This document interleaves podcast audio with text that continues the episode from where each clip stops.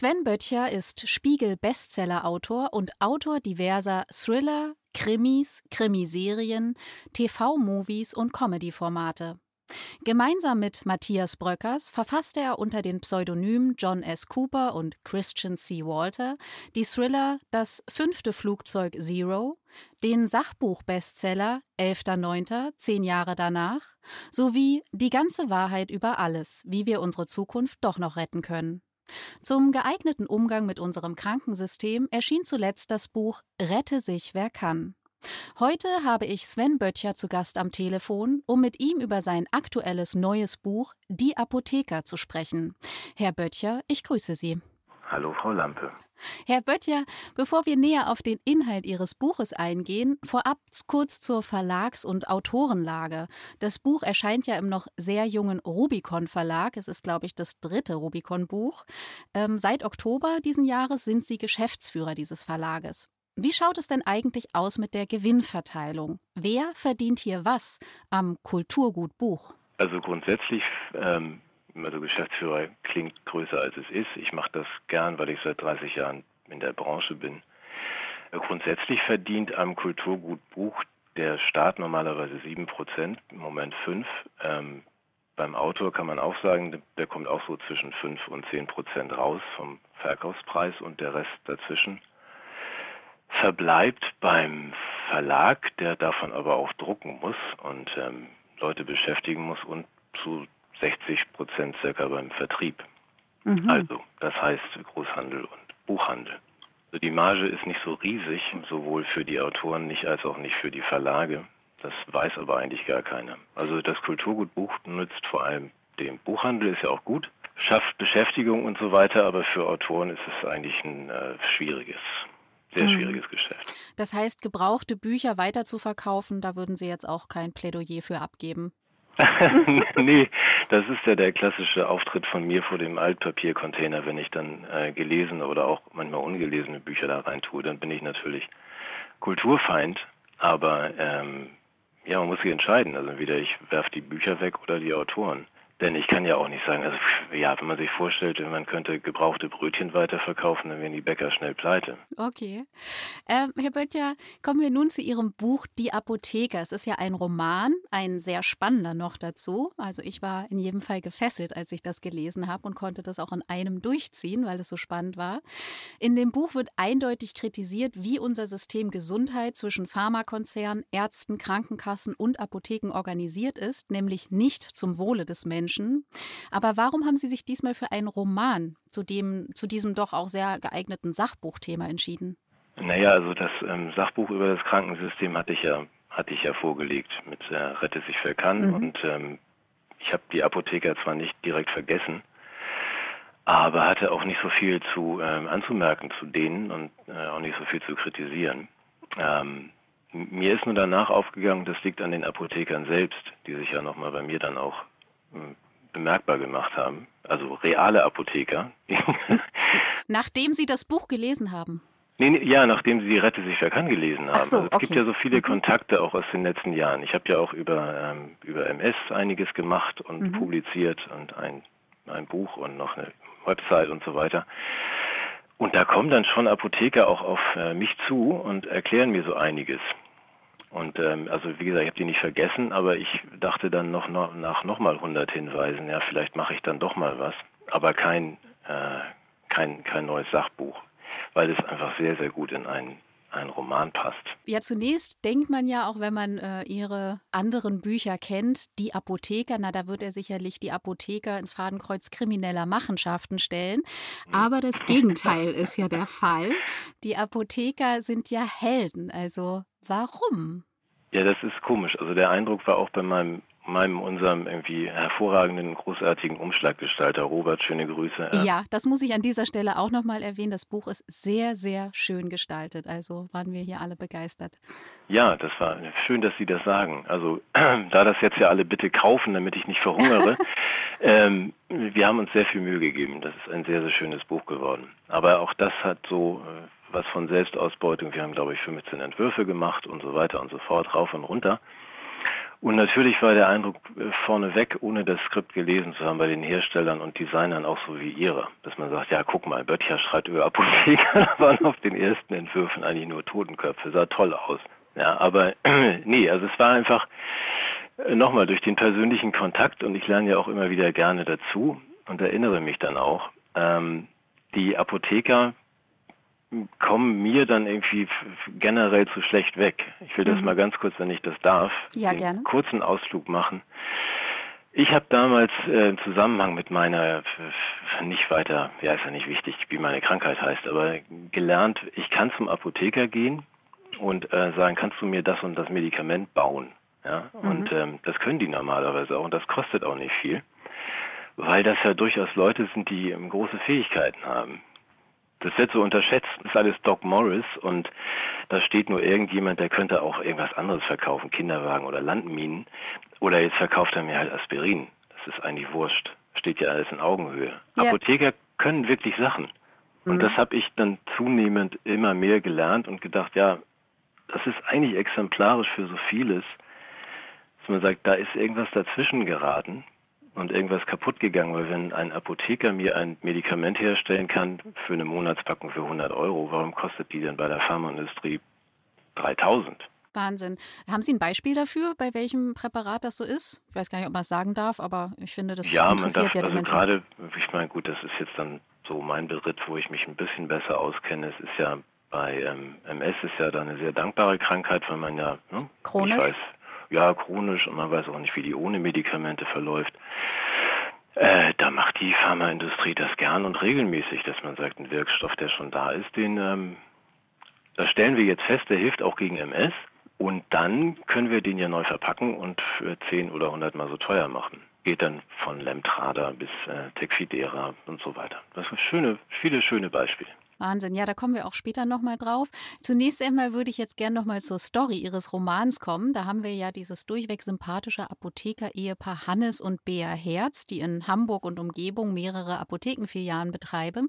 Ähm, allerdings nicht ganz normal oder wie man das so annimmt, denn Bea Herz ist Biochemikerin und leistet sich ein sehr teures Labor, und genau wie ihr Mann ist sie immer interessiert, für ihre kranken Patienten das bestmögliche Präparat, das heißt das nebenwirkungsfreieste Präparat herzustellen.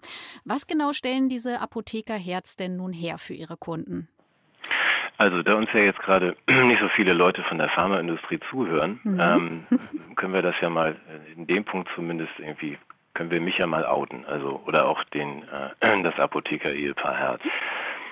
Äh, es gibt durchaus Möglichkeiten, teilweise Medikamente, gerade diese Kapseln, ja, also verträglicher zu gestalten. Das wird nun nicht direkt unterstützt, sagen wir es mal so. Und das ist insofern dieser Punkt in der ansonsten total fiktiven Geschichte, mhm.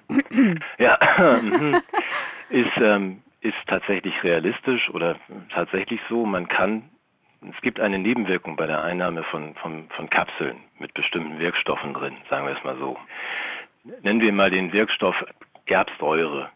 Den gibt es wirklich, ne? Den gibt es wirklich, ja. ja. Und wenn, wenn Sie den jetzt einnehmen müssen aus irgendwelchen Gründen, weil Sie zum Beispiel Schuppenflechte haben oder sonst was, dann tritt ähm, beim Kontakt mit dem Magen ein, äh, ein Neben, eine Nebenwirkung auf.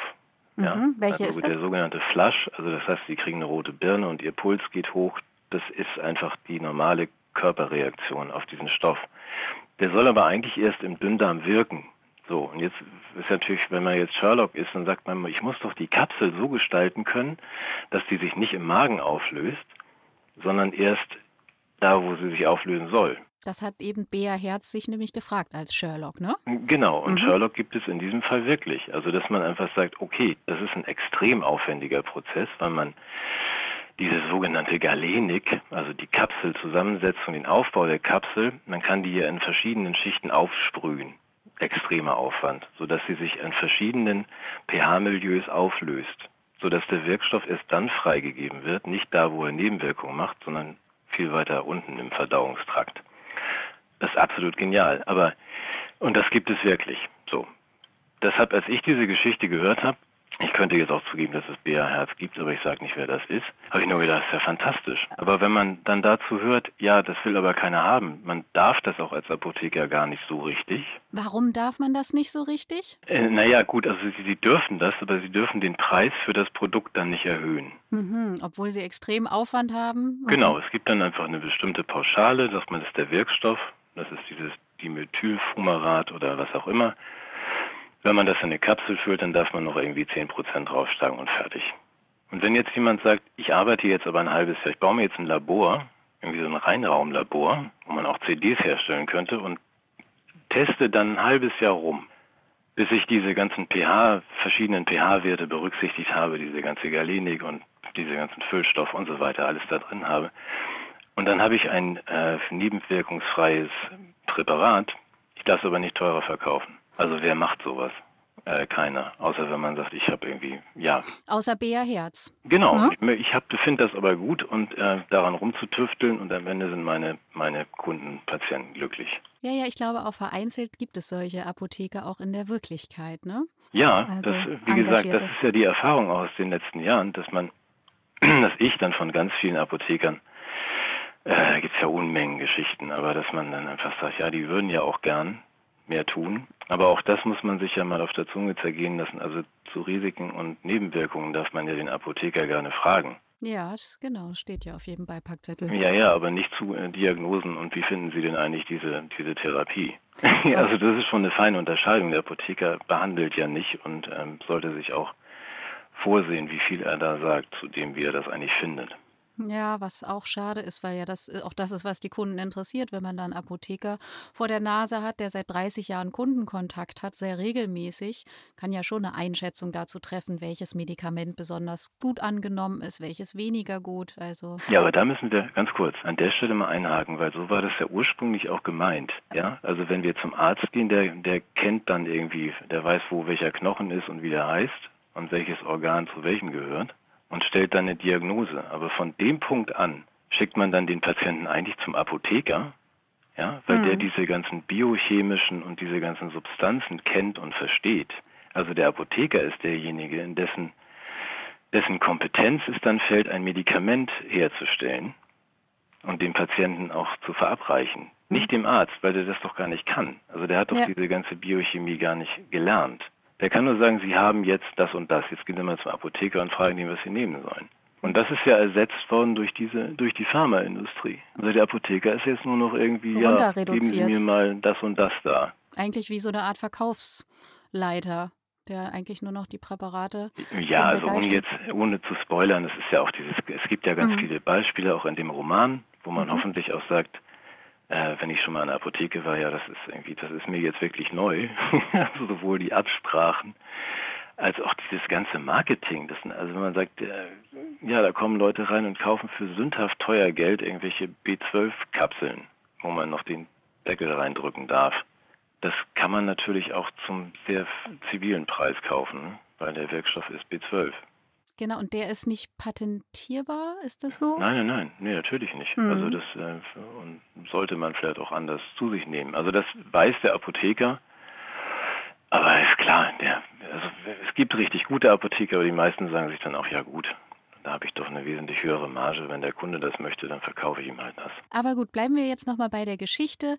Die, das äh, Apotheker-Ehepaar Herz stellt diese Präparate her, diese ganz speziellen mit der speziellen Galenik und das wird auch super angenommen von den Kunden. Wie geht es dann weiter? Es gibt ja noch einen Herrn Patrick Hillert, einen Pharmareferenten, der unter anderem das Ehepaar Herz äh, berät. Der spielt auch eine zentrale Rolle jetzt in der Geschichte. Welche Rolle ist das, die dieser Pharmareferent da einnimmt? Der Pharmareferent äh, nimmt die interessante Rolle als, äh, als Toter ein. Ja, dennoch sehr zentral. Ja, ja, ja, in der Tat. Also das ist, ähm, wo sich dann verschwörungstheoretisch zumindest dem dafür anfälligen Hannes Herz die, die Frage stellt, ob das denn jetzt auch alles so seine Richtigkeit hat, wenn man ohne Vorerkrankung mit 54 tot umfällt. Äh, ja, da gibt es ein paar, ich will ja nicht spoilern, also es gibt ja, ja, es spielt dabei eine Rolle. Auch die Galenik spielt eine Rolle und äh, Gut, wir wollen nicht zu viel verraten. Ähm, aber trotzdem muss ich nochmal sagen, die Figur finde ich wirklich sehr, sehr interessant. Auch den Hauptkommissar Stocker. Mögen Sie vielleicht zu dem noch ein bisschen was sagen? Der ist ja auch ein spezieller Charakter. Ja, mir war das äh, gut, den, den, den kenne ich schon länger. Also ich habe ihn noch nie eingesetzt in irgendeiner Geschichte. Jetzt habe ich es dann doch mal gemacht, weil ich ihn wirklich. Ach ja, ich mag den. Ja, ähm, ich auch. Ja, er hat so auch leicht einen am Kopf und ich mhm. finde ihn richtig gut. Äh, aber insofern ist er für mich, ich finde es auch gut, dass er eigentlich keine Rolle spielt. Also es ist ja ein Kommissar in dieser Geschichte, aber es ist für mich, ich bin da kleinlich. Also so Kriminalroman klingt immer so nach, äh, ja, Derrick, also sehr Deutsches. Der, der Beamte löst das Problem schon für uns. Und das ist hier nun weiß Gott nicht der Fall. Also Stocker löst das Problem nicht wirklich. Nee. Und, ja, verweigert ja eher die Mitarbeit. Von daher ist er auch ein ganz interessanter Kommissar. Ja, ziemlich ruppig unterwegs, ne, selber auch erkrankt und steht immer so ein bisschen im Zwiespalt in seinen Beziehungen, auch zum äh, Apotheker-Ehepaar Herz. Eigentlich mag er die, aber irgendwie ist er immer ziemlich ruppig. Also sehr äh, schöne Figur, wie ich finde. Ja, beim Lesen stellt sich ja natürlich automatisch die Frage, wie viel Realität steckt denn nun im Roman? Haben Sie alles frei erfunden, Herr Böttcher? Also mein Anwalt sagt ja. Ah ja. Genauso äh, interpretiere ich das auch, ja, alles frei. Nein, es ist natürlich, also gut, sagen wir mal, ich kann ja zugeben, doch, es, es gibt gewisse äh, Berührungen zur Realität. Mhm. Welche sind denn das? Können Sie da so ein bisschen was verraten? Nee, kann ich gar nicht. Gar nicht. Okay. Nee, das ist ja alles viel zu gefährlich. Nein, es ist ähm, äh, aber so zusammen, sagen wir mal so, es ist so zusammengesetzt. Ich, ich finde diesen Disclaimer auch immer komisch, wenn man sagt, das ist alles ganz frei erfunden und hat jetzt keine ne, der Realität zu tun. Ich schreibe ja nicht über Lego-Männchen. Also Eben, und normalerweise lebt man ja auch als Autor in dieser Realität und nimmt seine Ideen aus der Realität so. Ja, nur es kommt auch sicherlich keiner auf die Idee, nun die, Reali die realen Bezüge zu verknüpfen und zu sagen, ah, jetzt schreibt der Böttcher, dass die Pharmaindustrie Leute umbringt. Das machen die natürlich nicht. Nie. Mit mhm. nichts. Nein, es geht auch nie um, ums Geschäft und um den Profit. Es geht immer nur um die Gesundheit der Menschen. Ne? Wer Überall. da genaueres wissen möchte, kann ja auch Peter Götzsche lesen oder sowas, der ja die mhm. Pharmaindustrie für schlimmer als die Mafia hält. Sowas mache ich ja alles gar nicht. Und das sehe ich ja auch gar nicht so. Aber mhm. also das ist jetzt fiktiv dass die Pharmaindustrie so komische, also Leute umbringt, aber die, die Bestandteile, also ja, wie man also Medikamente schützen lässt und so weiter und was da, das ist alles ganz legal. Ich fand es nur, fand's nur spannend, das auch mal im Roman zu haben, dass man, weil es für mich selbst auch als Leser, ich finde es ja dann auch ganz gut, wenn man sagt, komm, fühl mich doch durch und mach mir mal spannende Stunden und wenn ich dabei noch was über die Realität lerne, kann es ja nicht schaden. Und das ist dieses das gibt es in der Wirklichkeit natürlich. Ja, diese anwendungsbezogenen Patentschutz. Genau, das wäre jetzt auch mein nächster Punkt gewesen. Medikamentenhersteller können einen sogenannten anwendungsbezogenen Patentschutz beantragen, um ein scheinbar neues Medikament herzustellen. Wir haben es vorhin kurz angerissen. Können Sie noch mal genau erklären, wie das funktioniert? Funktioniert vielleicht zunächst im Roman und dann in der Beispiele aus der Realität? Naja, vielleicht mal grundsätzlicher. Also mhm. wenn Sie, ähm, Sie jetzt die Lampe AG feststellen, mein Medikament Aspirin hilft gegen Krebs. Zufällig, in irgendeiner kleinen Studie in Indien oder so, wo keiner so genau hinguckt, dann haben sie ein neues Medikament. Also der Wirkstoff ist zwar immer noch der gleiche wie in ihrem Aspirin. Das ist, was für ein Wirkstoff? Acetylsäure, oder? Ja, genau. Mhm. Also die, das ist wirklich ein Beispiel, also dass man mhm. nur sagt, kann auch Snickers nehmen oder sonst was. Dass man sagt, wenn dieser und Aspirin kostet nichts, weiß ich nicht, irgendwie so ein 10 Euro pro Packung, ich kenne das nicht, ich kenne den Preis nicht. Aber wenn Sie jetzt feststellen, das hilft auch gegen irgendwas, Diabetes, Krebs, MS, dann können Sie den Preis neu festsetzen, weil dann entsteht dieser anwendungsbezogene Patentschutz. Hm. Dann kostet das Ihr Aspirin also auch gern 1000 oder 5000 Euro. Okay, aber dann heißt es nicht mehr Aspirin. Nee, Sondern das, heißt, bekommt einen neuen Namen. Anders. Genau, der Wirkstoff ist aber der gleiche. Nur das Medikament ist dann in der Preisgestaltung frei. Und der große Vorteil ist bei diesen äh, Geschichten, dass äh, ihre Acetylsäure, die ist ja schon zugelassen. Der Wirkstoff ist ja schon, schon erprobt und hat diese ganzen ähm, Drei-Phasen-Studien hinter sich. Das heißt, wenn man in der Wirklichkeit, was ja auch passiert ist, auch das ist kein Geheimnis, feststellt, äh, der Wirkstoff Fumarsäure hilft auch gegen MS, dann ändert sich der Preis von beim Apotheker 50 Euro und beim Markenprodukt 300 auf zweieinhalbtausend. Wahnsinn. Ja, und es, genau, es werden ja wahnsinnig viel Gelder auch gespart von Seiten der Medikamentenhersteller, von Seiten der Pharmaindustrie, weil gar nicht mehr in die Forschung von neuen Wirkstoffen investiert werden muss, weil der Wirkstoff ist ja bereits bekannt. Ne? Genau, also. in dem Fall nicht. Also das gibt es eben auch bei, ich hatte das schon erwähnt, also Lemtrada hat dann nach der Umdeklarierung von, äh, von lympathischer Leukämie auf MS, hatte, glaube ich, einen Programmpreis, der lag 29.000 Mal höher als Gold. Also man kann dann Wahnsinn. anders äh, gestalten. Aber es kommt natürlich alles den Patienten zugute. Sie äh, sprachen auch noch von diesem Medikament Tecfidera äh, von der Firma Biogen. Wie war das da? Das war ein Schuppenflechtemittel, glaube ich, ne? Ja, ja, Tecfidera, also was heißt, nee, Tecfidera ist ja ein MS-Mittel. Also der so. Wirkstoff ist der, äh, der Wirkstoff ist Fumarsäure und die kann man verschieden zusammenbauen, das sagte ich gerade. Also das ist auch, auch das ist kein großes Geheimnis. Es gibt zwei verschiedene Fumarsäuren, um es mal ganz platt zu formulieren. Und die kann man einsetzen gegen Schuppenflechte. Äh, wird seit Ewigkeiten gemacht, kann man auch als patentiertes Mittel machen und man kann es eben seit zehn Jahren auch gegen MS einsetzen, hat den großen Vorteil, man muss nichts spritzen. Aber da ist dann das ist dann eben dieser anwendungsbezogene Patentschutz. Genau, also das heißt, dass diese Monatspackung ist dann entsprechend, wie Sie gerade sagten, deutlich teurer mit 2200 Euro statt, ich weiß nicht, 50 Euro oder was äh, das alte Mittel quasi kostete. Ja, aber nochmal, also wir sind jetzt in der Realität, das ist alles mhm. komplett legal und das ist auch alles komplett bekannt. Äh, dadurch hat äh, Tecfidera läuft jetzt der Patentschutz aus oder ist ausgelaufen, hatte aber vorher einen Jahresumsatz von viereinhalb Milliarden Dollar. Viereinhalb Milliarden Dollar. Mhm, gut. Ja, das ist äh, kein Papenstiel. Ähm, ja, es äh, geht ja sogar äh, so weit, dass Arzneimittel, die eigentlich gut funktionieren, aus kommerziellen Gründen aus dem Handel gezogen werden, um sie dann anschließend teurer wieder auf den Markt zu bringen. Bei welchem Präparat war das der Fall? Das war, auch das habe ich eben erwähnt, das war Lemtrada, also vorher Alemtuzumab, keine Ahnung. Ach, ähm, okay. Ja, hieß glaube ich so, ja. Alemtuzumab, genau, das hatte ich mir auch. Passiert häufiger, ähm, gerade bei, also dieses äh, es aus dem Markt nehmen und dann wieder unter anderem Namen wieder reintun, ist ja auch, auch das ist nicht illegal. Das kann man ja alles machen. Gut, äh, kommen wir jetzt nochmal zurück zum Buch. Ein Höhepunkt äh, in dem Buch ist ja der Besuch des Fernsehteams oder eines Fernsehteams zum 75. Firmenjubiläum der Herzapotheken. Was genau passiert in der Geschichte und wo sehen Sie Parallelen in unserer politisch-gesellschaftlichen Normalität? jetzt, wir, wir spoilern schon wieder. Ja, ein bisschen, ein bisschen muss sein. Wir, Rubicon und ich, müssen dieses Buch verkaufen, sonst verhungern wir alle. Also, gespoilert, ja. Nee, das, das Buch ist ja entstanden, ähm, äh, diese, diese Stimmung ist ja nicht neu, für mich jedenfalls. Die ist jetzt so eskaliert in der ganzen Covid-Geschichte. Mhm.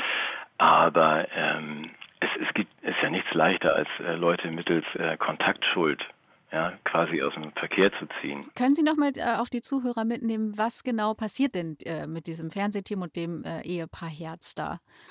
Naja, sagen wir mal so, wir beide wissen das auch. Wir haben auch schon mal Fernsehen gemacht oder einen Beitrag geschnitten. Es ist einfach so, wenn man, äh, wenn man gut schneiden kann und die richtigen Fragen stellt, ja, dann kann ich jemanden äh, öffentlich sehr beschädigen. Mhm. Und das passiert ja auch hier, weil sich die Herzen nun irgendwie doch irgendwie Feinde machen, die man nicht erkennt. Und äh, wenn dann ein äh, Journalist eine unschuldige Frage stellt, wie äh, stimmt es denn, Frau, Frau Lampe, dass Sie die AfD nicht mehr großzügig finanziell unterstützen? Darauf müssen Sie jetzt mal antworten. Genau, Weil da also geht man, ja weder Ja noch Nein. Ja, man ist definitiv äh, auf der Verliererseite, wenn man so einen äh, Scheinjournalisten vor sich hat. Genau, und wenn wir dann noch ein bisschen schneiden können und den anderen noch weiter provozieren, dann ist der erledigt. Also, ne, das, ich glaube, das kennen wir auch aus der Realität. Ich glaube, ich telefoniere gerade mit, mit Ken FM, oder? Äh, ja, das ist äh, korrekt. Ja, genau, was Sie damit äh, deutlich machen, ist ja auch, wie politisch-gesellschaftlich in unserer Normalität diffamiert wird oder in Ecken gedrängt wird. Das Ehepaar Herz wird dann als Nazi und ich weiß nicht was beschimpft, AfD-Unterstützer, völlig ohne irgendeine Grundlage.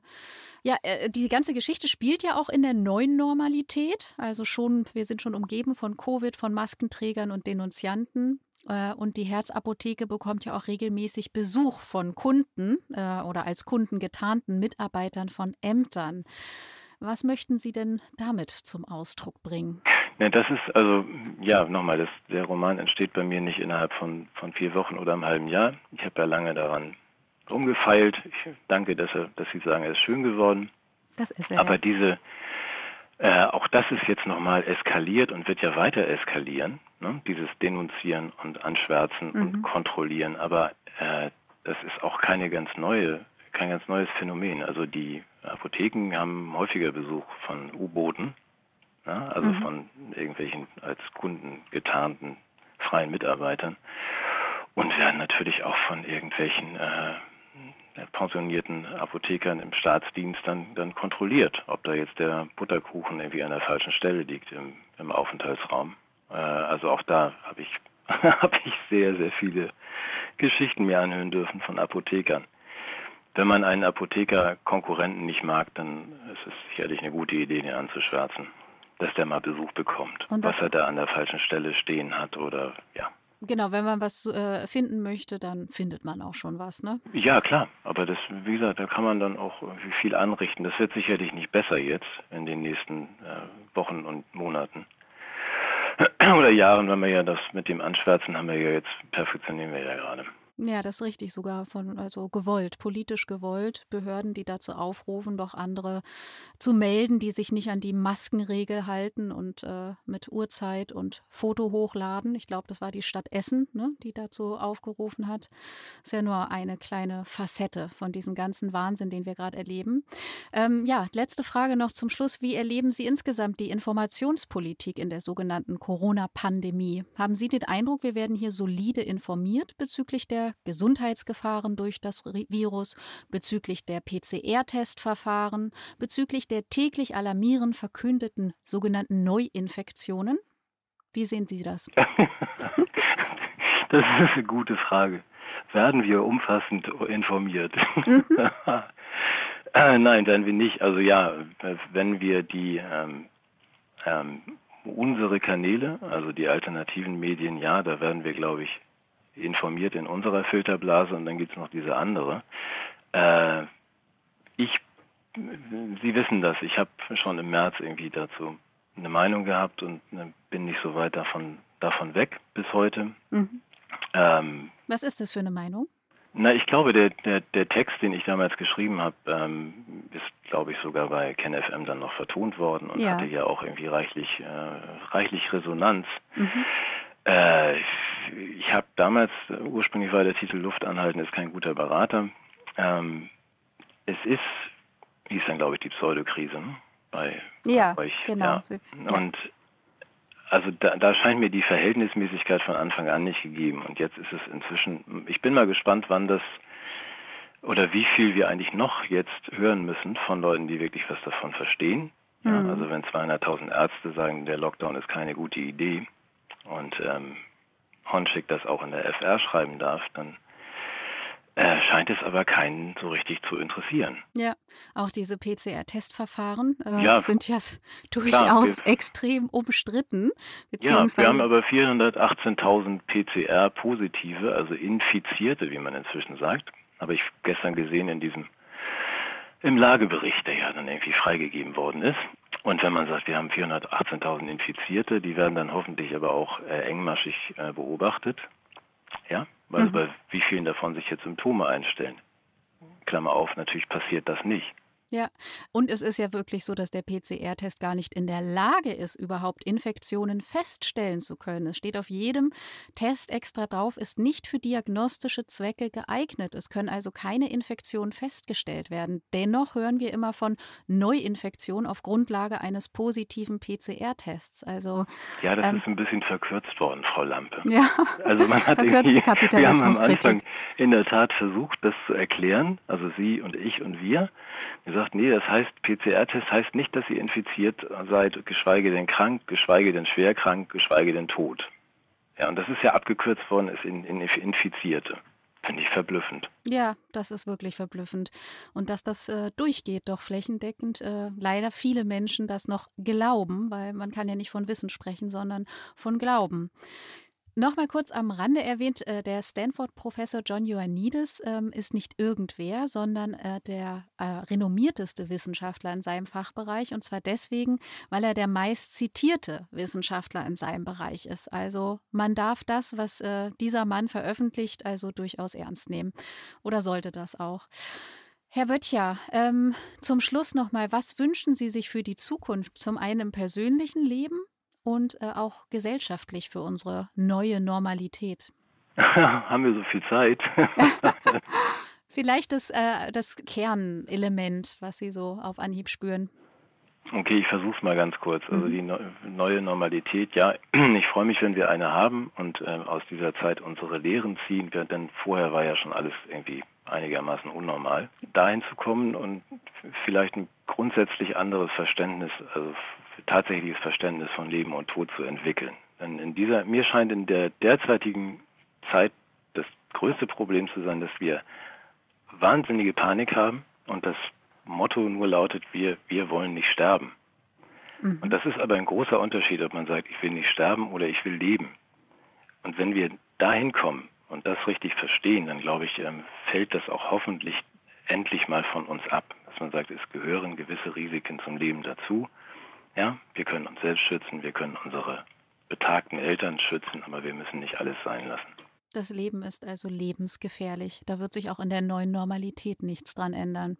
Nein, das, daran können Sie bitte daran jetzt jeden Tag erinnern. Ja, nee, das finde ich einen wichtigen Punkt, äh, der Umgang mit dem Tod. Ähm, wenn man sich diese Frage mal stellt, ähm, ja, was es bedeutet, dass wir sterben müssen, dass die Liebsten sterben müssen, wenn das also näher heranrückt, dann stellt man sich eben automatisch auch die Frage, ähm, ja, wofür lohnt es sich denn zu leben?